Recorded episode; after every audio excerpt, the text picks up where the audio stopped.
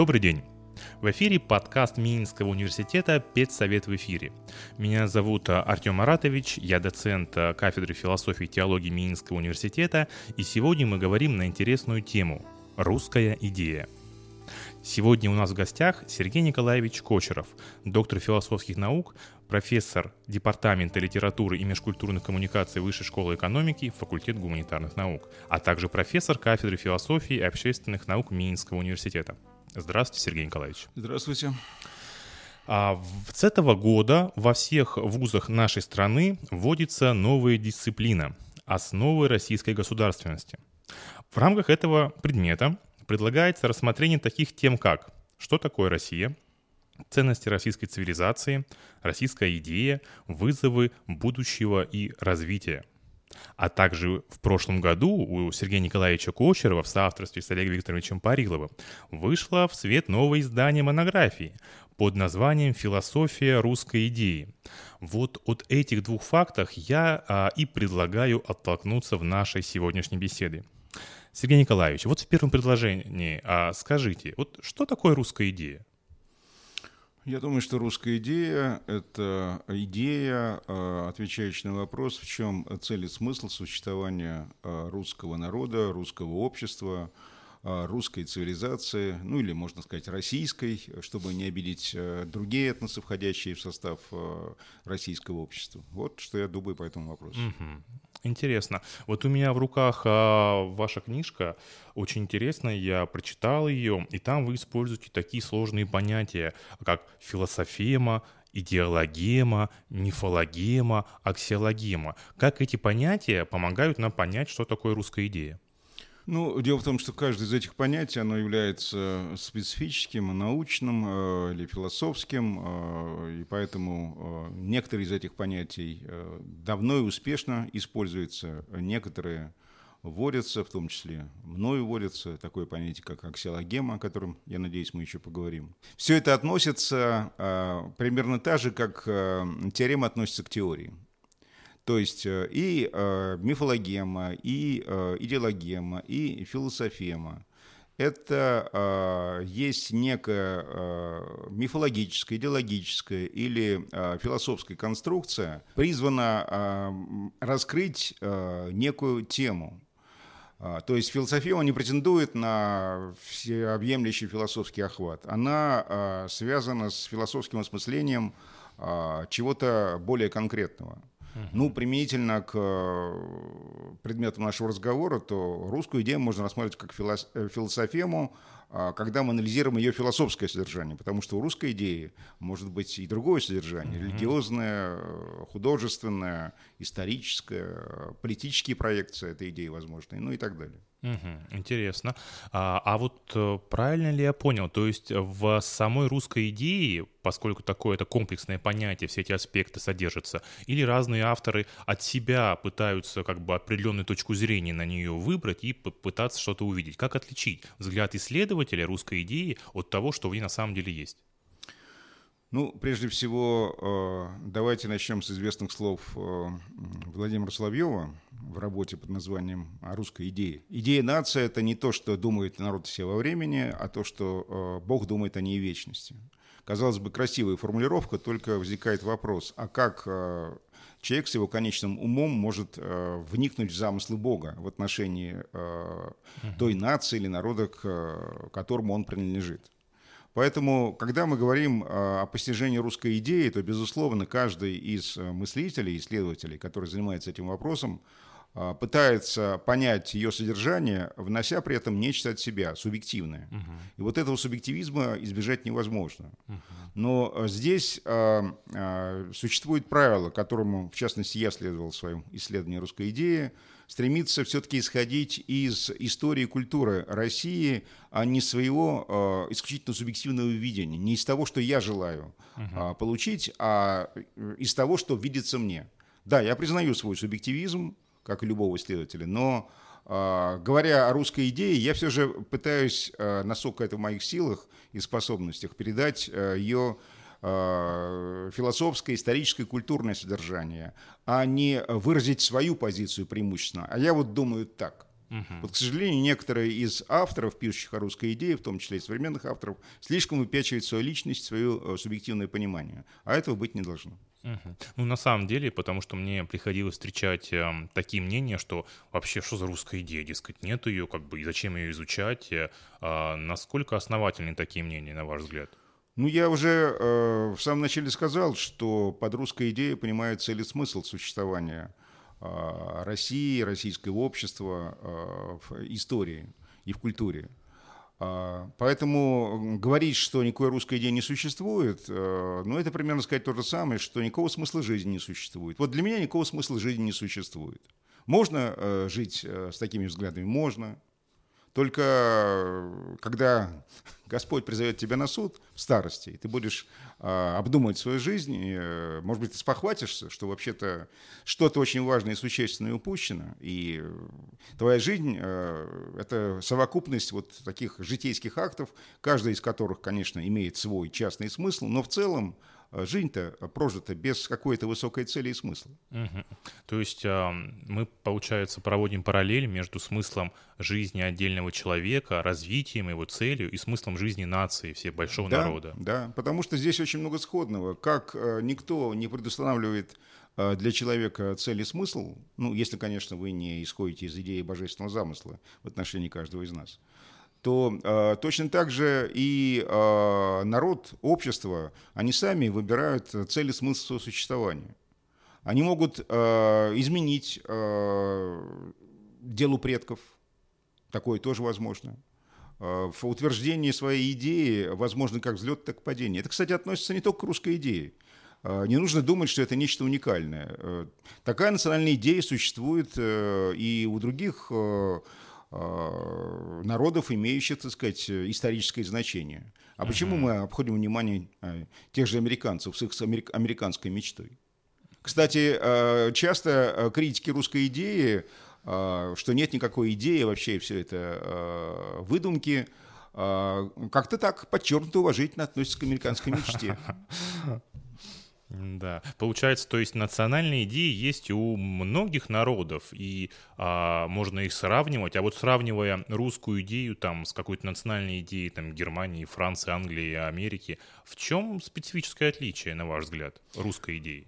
А, я думаю, отличие прежде всего в тех ценностях, которые он утверждает, э, в том, что я назвал аксиологема. Вот аксиологема, а, поскольку это понятие я водил сам, не знаю, может быть, оно существовало и до меня, я здесь на э, полную оригинальность э, не претендую, а, тем не менее, для меня аксиологема – это не просто набор определенных ценностей, это набор взаимосвязанных ценностей, каждая из которых предполагает другую.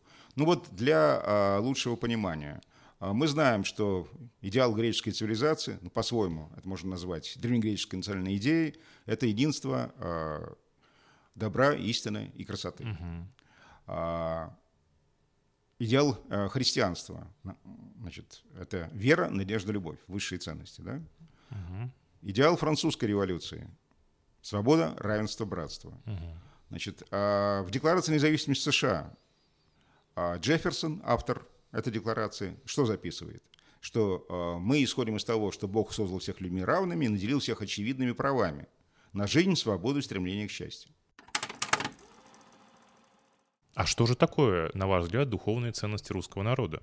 Ну, в своей книге я предлагаю свой вариант ответа на этот вопрос. Я Интересно. считаю, что такими э, ценностями, э, взаимосвязанными в нашей истории и культуре, являются три. Это правда, стремление к правде. А, это а, соборность, угу. как определенная форма а, связи между личностью и коллективом, обществом, и спасение. Почему эти ценности связаны между собой? Ну, потому что стремление к правде, оно характеризует и историю, и культуру. Я вспомню э, слова великого русского полководца Александра Невского. Да, эти слова, возможно, он и не произносил, а об этом э, сообщает Крамзин. Когда перед походом э, на битву со шведами, которую сделал его Невским, э, он, э, выходя из церкви, сказал своей малой дружине, потому что большую он э, собрать не успел, что идем на врага, нас мало, но не в силе Бог, а в правде. У нас, кстати, эту э, фразу сейчас э, подвергли э, сокращению, и совершенно напрасно. У нас все чаще утверждают вслед за известным персонажем брата Данила Багровым э, «правда в силе» или «в силу в правде». Uh-huh. Что говорит э, Невский? Не в силе Бог, а в правде. То есть Бог в правде, высшая духовная сила – не физическая, а высшая духовная сила, она за правдой. Угу. Поэтому правда – это основополагающая ценность. Я не буду здесь э, рассматривать вопрос о том, как соотносится правда и истина. Об этом Михайловский э, писал в своей работе, восхищаясь тем, что только в русском языке, насколько ему известно, э, есть э, истина, правда, истина, справедливость. Э, примем это как базовую ценность, я надеюсь, слушатели не будут э, особенно с этим спорить. Ну, я просто прокомментирую. Получается, правда — это нечто большее, чем просто гносеологическая истина. Да. Это что-то, какое-то этическое измерение в а, этом Не есть. только. Правда а, содержит в себе призыв к ее а, реализации в жизни. Угу. То есть правда, она должна быть не только в сознании и познании, она должна быть воплощена и в действительность на основе вот этого постижения некой высшей истины. Угу. Что бы э, э, она не означала, потому что здесь, конечно, возможно и религиозное осмысление правды, и светское, угу. это понятно. А, соборность. Вот это специфическое российское понятие, которое пришло из церковной жизни, связь с собором, но утратило сугубо церковное содержание – а, то, что, по словам Бердяева, с э, очень большим трудом э, э, поддается переводу на европейские языки. Он даже изобрел, изобрел слово «коммунитарность» от коммуна французской. А, на самом деле соборность – это некий высший способ соединения интересов личности и коллектива, когда ни личность, ни коллектив не пытаются реализовать свои интересы за счет друг друга. Это типа демократия? Нет, э, это не демократия, потому что демократия – это все-таки э, диктатура большинства. А, соборность э, – это такой тип отношений, он возможен в семье, он возможен в некой общине, возможен в коллективе.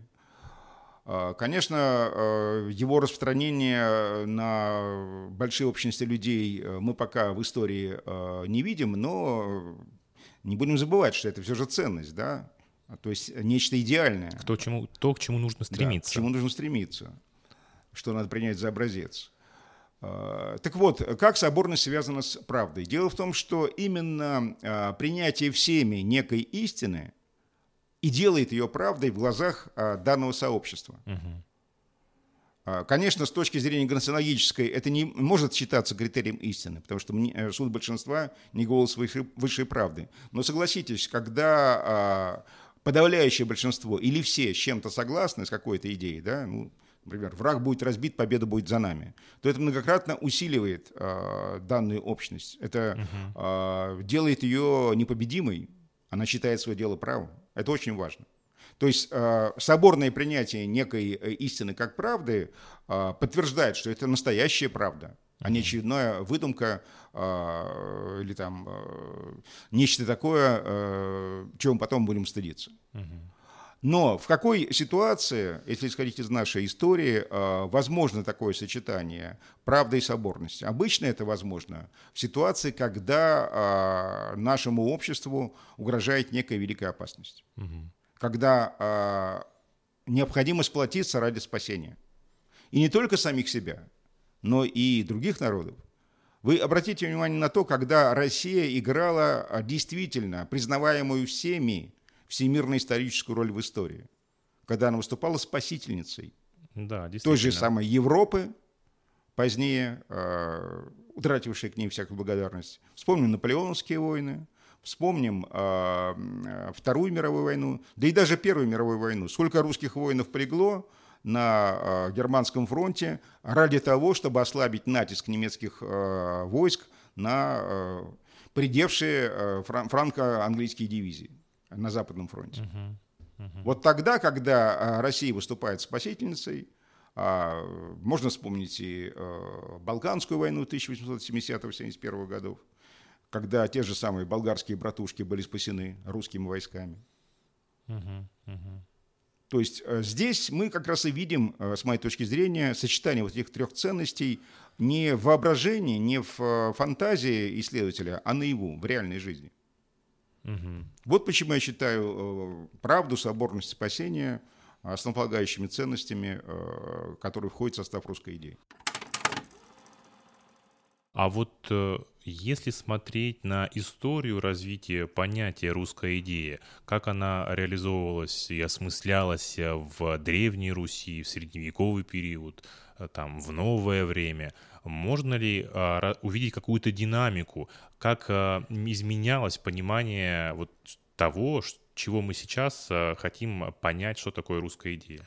Вот я хотел бы сказать, что мой подход к русской идее как раз основывается на том, чтобы не а, предлагать а, свое понимание русской идеи, а, выдумывая его из своего сознания, а попытаться найти то общее, что было присуще идеологемам русской идеи, то есть ее выражению в те или иные периоды существования России.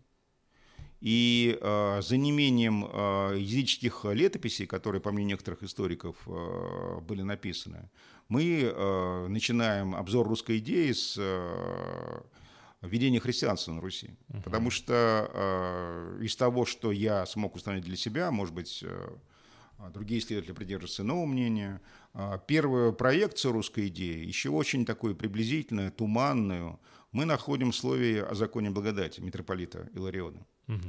Это середина XI века, по-моему, 1036 год, э, митрополит, э, первый, кстати, митрополит из русских, Иларион, а, выступает с проповедью в храме Софии э, в Киеве, на которой, кстати, присутствует Ярослав Мудрый вместе со своим двором. И вот он произносит слово, то есть проповедь, позднее нашедшее выражение в слове о законе благодати, где он впервые проводит мысль о Третьем Иерусалиме. Угу. То есть э, он исходит из того, что первый Иерусалим э, пал, э, захваченный неверными, второй Иерусалим – это Константинополь, на тот момент еще культурная столица православного мира, а, и в его а, выступлении, которое, в общем-то, имеет цель показать, что мы-то, хотя и позднее других народов приняли христианство, но в этом деле можем оказаться а, впереди других народов, ибо не вливают новое вино в старые мехи. Угу. Интересно, что когда уже после монгольского завоевания и освобождения от власти Золотой Орды на место древней Руси приходит средневековая Русь с центром в Москве, аналогичные идеи о перенесении Иерусалима. Один из русских городов высказывает сначала новгородскими священниками, а затем и московскими, и вот тогда появляется образ Святой Руси, настолько популярный в нашей литературе, что неоднократно к этому обращались, и знаменитые птицы тройка Гоголя – это тоже ведь реминесценция идеи Святой Руси. Ну и в скором времени мы а, получаем послание от э, инока Филофея московскому князю Василию Третьему, где он говорит не о Москве Третьем Риме, а о Московском царстве как Третьем Риме. Вот это забывают. А, думают, что речь идет о Москве как городе. Нет, речь идет о Московском царстве как единственном суверенном православном царстве на тот момент. Вот здесь мы видим как бы развитие этой идеи в чисто религиозном русле, а иного и быть не могло, принимая внимание а, значение религии в а, сознании, в идеологии людей а, Средневековья. Да, ведь на самом деле многие а, мыслители наши русские говорили, что вот русская идея, она а, очень сильно зависит а, от православия, или даже, скажем, более верно, православие сильно повлияло на формирование российской ментальности, ментальности русского человека.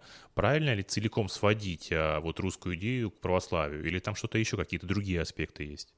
Нет, конечно, неправильно. Э, православие, несомненно, оказало э, мощное э, культурное идеологическое воздействие на формирование представления о цели и смысле существования России в истории. Одним только православием, даже более скажу, религиозным подходом понимание русской идеи исчерпываться не может.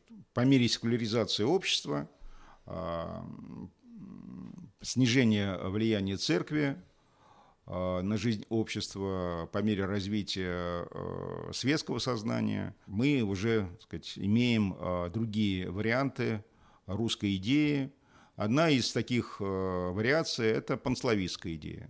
Она, впрочем, пришла к России с Запада, как позднее марксистская идея, о которой скажу чуть позже.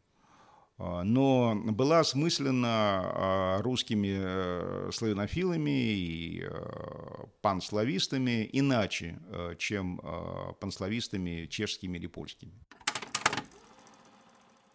Кстати, понятие «русский мир», о чем совершенно не упоминает, появилось вовсе не в последние десятилетия. Mm-hmm. Я знаю, что некоторые даже э, из современных исследователей претендуют, что чуть ли они ввели в оборот это понятие.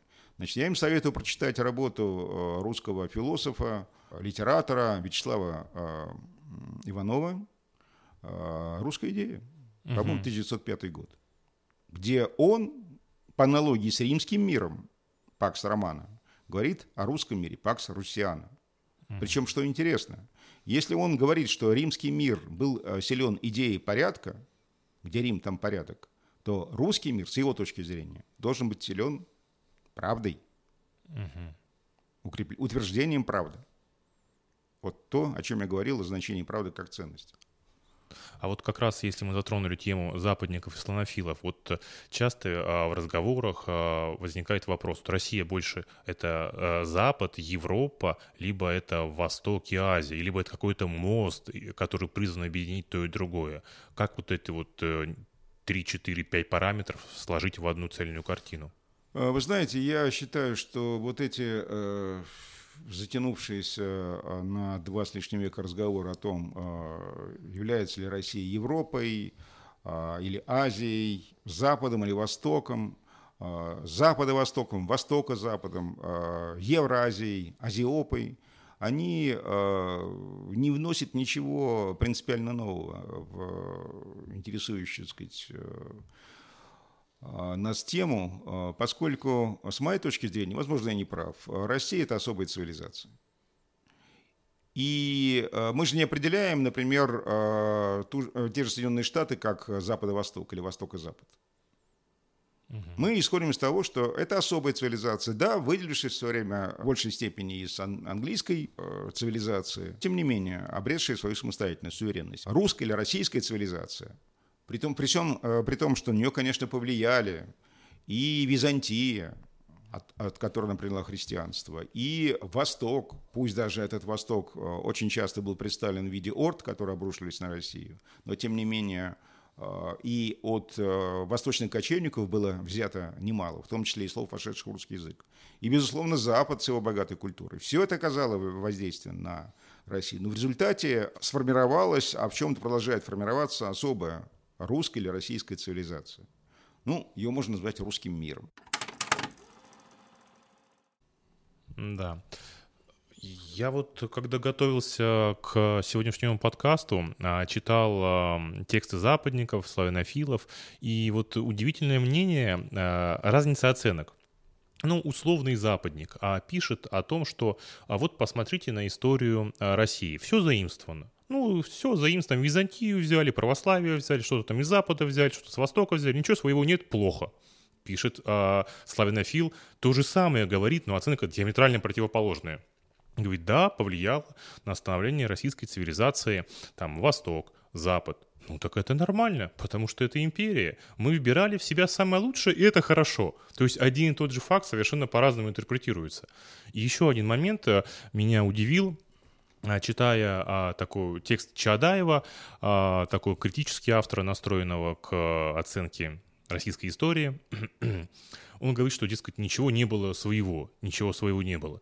А я так подумал, а как ничего своего не было, надо почитать. Надо почитать а, средневековые тексты, и читая средневековые тексты, а, я был поражен, насколько это интересно, но помимо личного удивления, я обратил внимание на такой момент, что а, вот те философемы, можно так назвать, а, которые на слуху, наверное, у многих, как Москва, Третий Рим, Святая Русь, они все были созданы в средневековый период.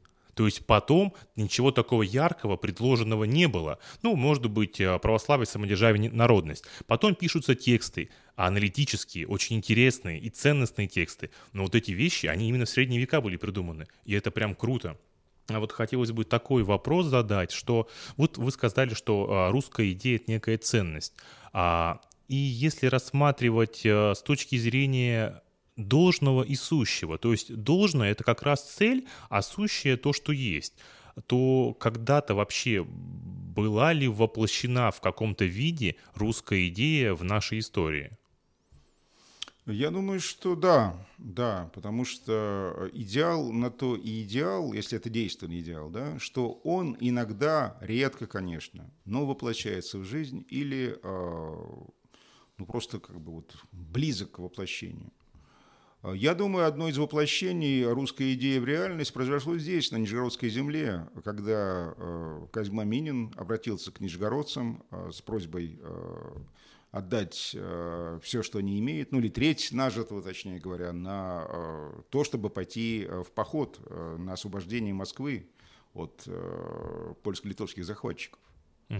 Ведь заметьте, что нижегородские купцы, как люди тароватые, скуповатые и прижимистые, могли бы, наоборот, ладоши потирать от того, что Москва захвачена, так давайте сделаем э, столицей русской земли Нижний Новгород благо, что а, отбились от поляков. Нет. Возобладали совершенно другие э, тенденции. И люди пошли, это был порыв. Угу. Как сказал историк Иван Забелин, дореволюционный историк, что это самое великое событие в истории русского народа. Почему? Потому что оно было деянием самого народа. Ведь это не было организовано сверху никем. Это сам народ в лице своих представителей э, выступил а, другое а, событие, где мы видим чистое проявление русской идеи, с моей точки зрения, да, я уже упоминал о нем. Это слова Александра Невского и то, что за этими словами последовало. Угу. Не в силе Бога, а в правде. Нас мало, но мы сильны правотой нашего дела. Поэтому события, в которых можно видеть чистое проявление русской идеи, они происходят. Но точно так же, как э, отдельный человек лишь в короткие моменты своей жизни может быть на высоте своего призвания, вот своего смысла жизни, э, творчество, если он занимается э, какой-то творческой деятельностью, а в остальное время он э, проводит э, в некоем раздрае между идеалом э, и действительностью, между э, мечтой и явью, Точно так же и народ, э, общество не может быть э, все время как бы вот э, на высоте своего призвания. Здесь существуют и приливы, и отливы. Угу. И поэтому, да, Бердяев признавал, что и народ может изменить свои идеи. Такое тоже возможно. Как человек может изменить свои мечты. Угу. А могли бы вы прокомментировать вот э, ту концепцию, которую вы вводите, аксиологема? А аксиологема, получается, выбирает вот э, те три категории, которые вы сказали. И э, это получается как э, идеологией может стать как нечто таким чем-то прикладным, а что движет там народ вперед каким-то там духовно-нравственным высотам.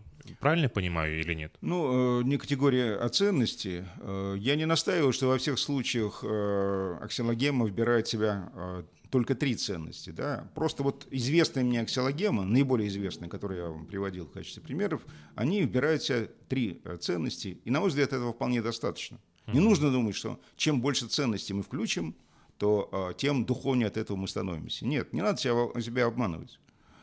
А, да, а, с моей точки зрения, русская идея в ценностном ее выражении, в психологическом выражении, настаивает исходности вот этих трех ценностей.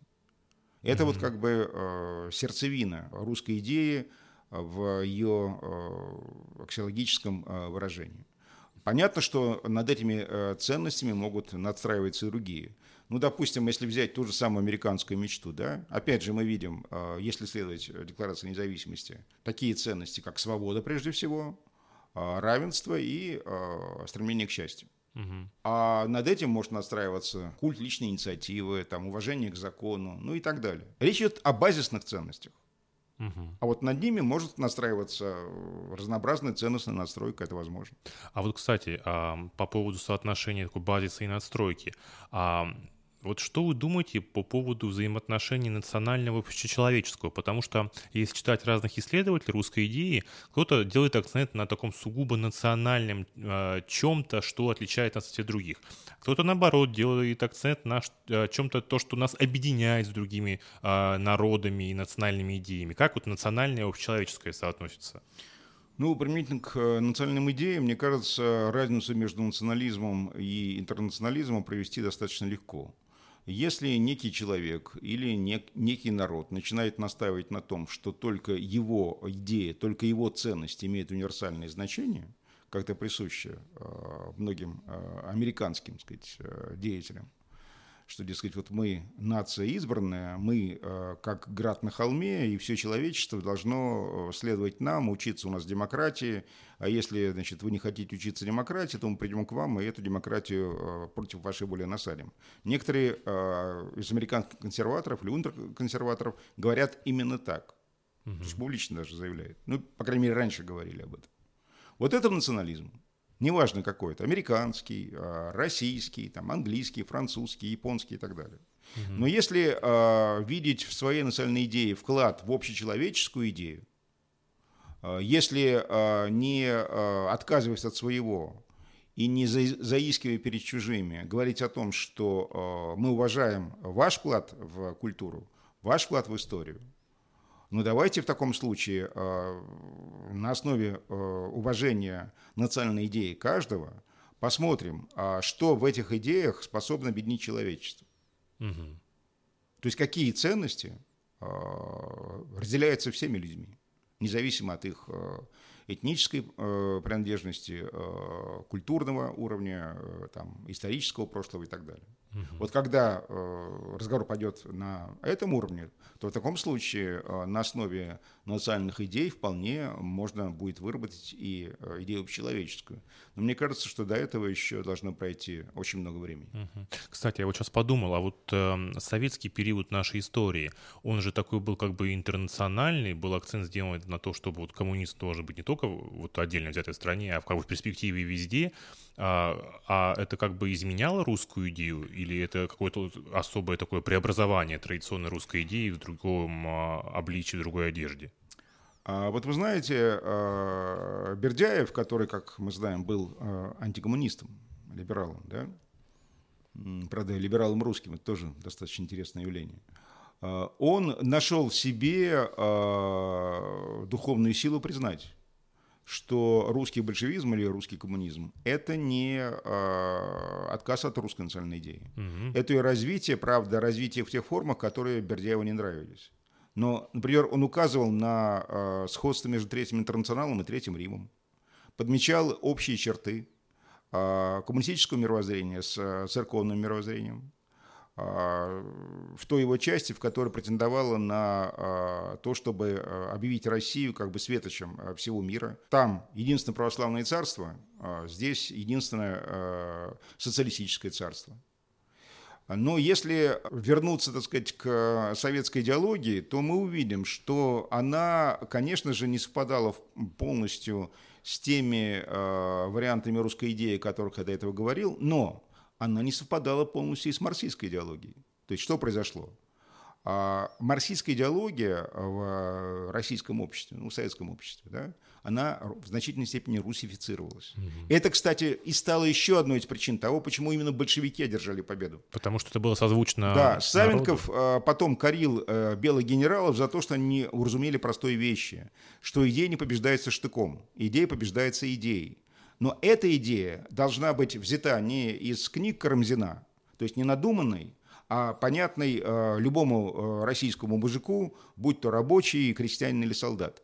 Но, признавая, что э, Белая э, гвардия не смогла предложить э, российскому обществу такую идею, Савенков косвенно признал, что э, советская – это Россия – смогла такую идею предложить. И вот эта идея коммунизма, удивительно похожая на осуществление Царства Божьего на земле, Царство правды, угу. она в значительной степени и наложилась на народное представление, ожидания, и народ пошел за ней, а, уверовав в то, что а ведь большевики-то при всей их жесткости и жестокости, они же нас э, зовут в Царство правды.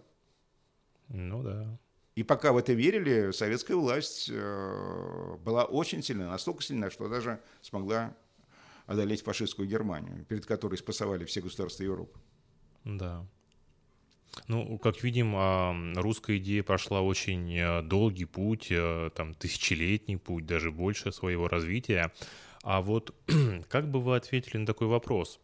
Вот наш слушают студенты, преподаватели, и вот, э, ну, студенты думают там о каникулах, о том, как экзамены сдать, купить велосипед, преподаватели там тоже планируют какой-то отпуск, там, какую-то статью написать, что-то еще, и тут русская идея вдруг.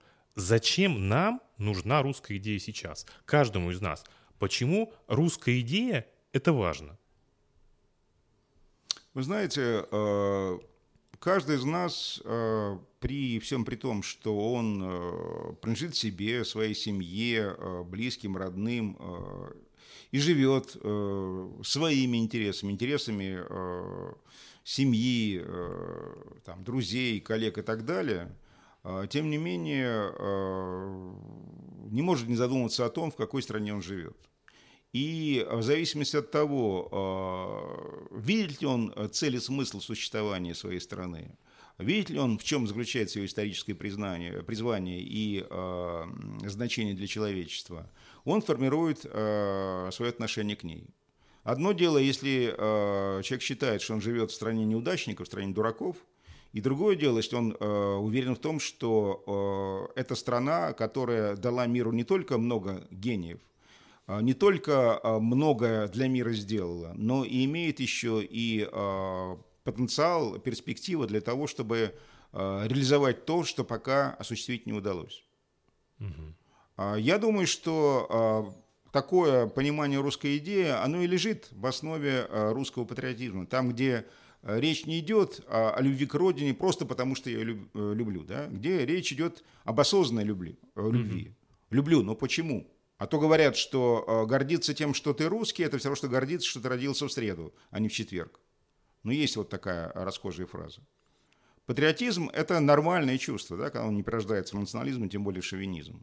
Но в основе патриотизма должна быть не только любовь к своей родине, хотя это, безусловно, необходимо, но еще и понимание, для чего э, твоя родина э, существует.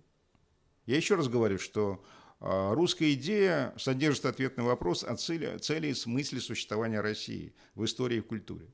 Угу. Как можно э, считать, что этот вопрос не имеет никакого значения для э, человека? Угу. Но ведь э, жизнь человека не сводится к удовлетворению своих частных потребностей и интересов. Иногда хочется э, чего-то вдохновляющего, высокого. И вот, мне кажется, русская идея – это и есть то, что может вдохновить россиянина, тем более в наше суровое и непредсказуемое время. Согласен. А что бы вы порекомендовали почитать из оригинальных текстов русских мыслителей о русской идее? Ну, я думаю, что надо просто начать с, со слова Илариона о законе благодати, далее э, письма Филофея, в которых он говорит о Москве третьем, как Третьем Риме. А если говорить о э, более близких нам источниках, то впервые о русской идее заговорил Достоевский, затем Владимир Соловьев, и после этого практически все э, русские философы дореволюционной России и зарубежья э, посвящали русской идее либо целый ряд работ, как Николай Бердяев, либо отдельные работы, как Вячеслав Иванов. Э, понятно, что в э, советской философской Э, исторической литературе это понятие практически не встречалось, а если и встречалось, то скорее оценивалось негативно. А что касается работ отечественных зарубежных мыслителей, начиная с 90-х годов прошлого века, то здесь э, выбор э, каждого определяется тем, э, какие авторы вызывают в нем наибольшее доверие. Список очень огромен, я не буду настаивать на том, чтобы... Вот вы должны прочитать какую-то конкретную книгу определенного автора. Естественно, у меня есть свои предпочтения, но я их не буду навязывать своим угу. слушателям. Ну, я думаю, однозначно а, нашим слушателям можно порекомендовать почитать монографию профессоров а, Кочерова и Парилова «Философия русской идеи». Тем более, это могут уже пригодиться преподавателям нового предмета о российской государственности, которые могут положить в содержательном плане в основании нового курса вот эту вот замечательную книгу, замечательное исследование. Сергей Николаевич, спасибо за содержательную беседу. Спасибо вам. Было очень интересно. А вы слушаете нас на Apple подкастах, э, Google подкастах, Яндекс Яндекс.Музыке и в Ютубе. До новых встреч! thank you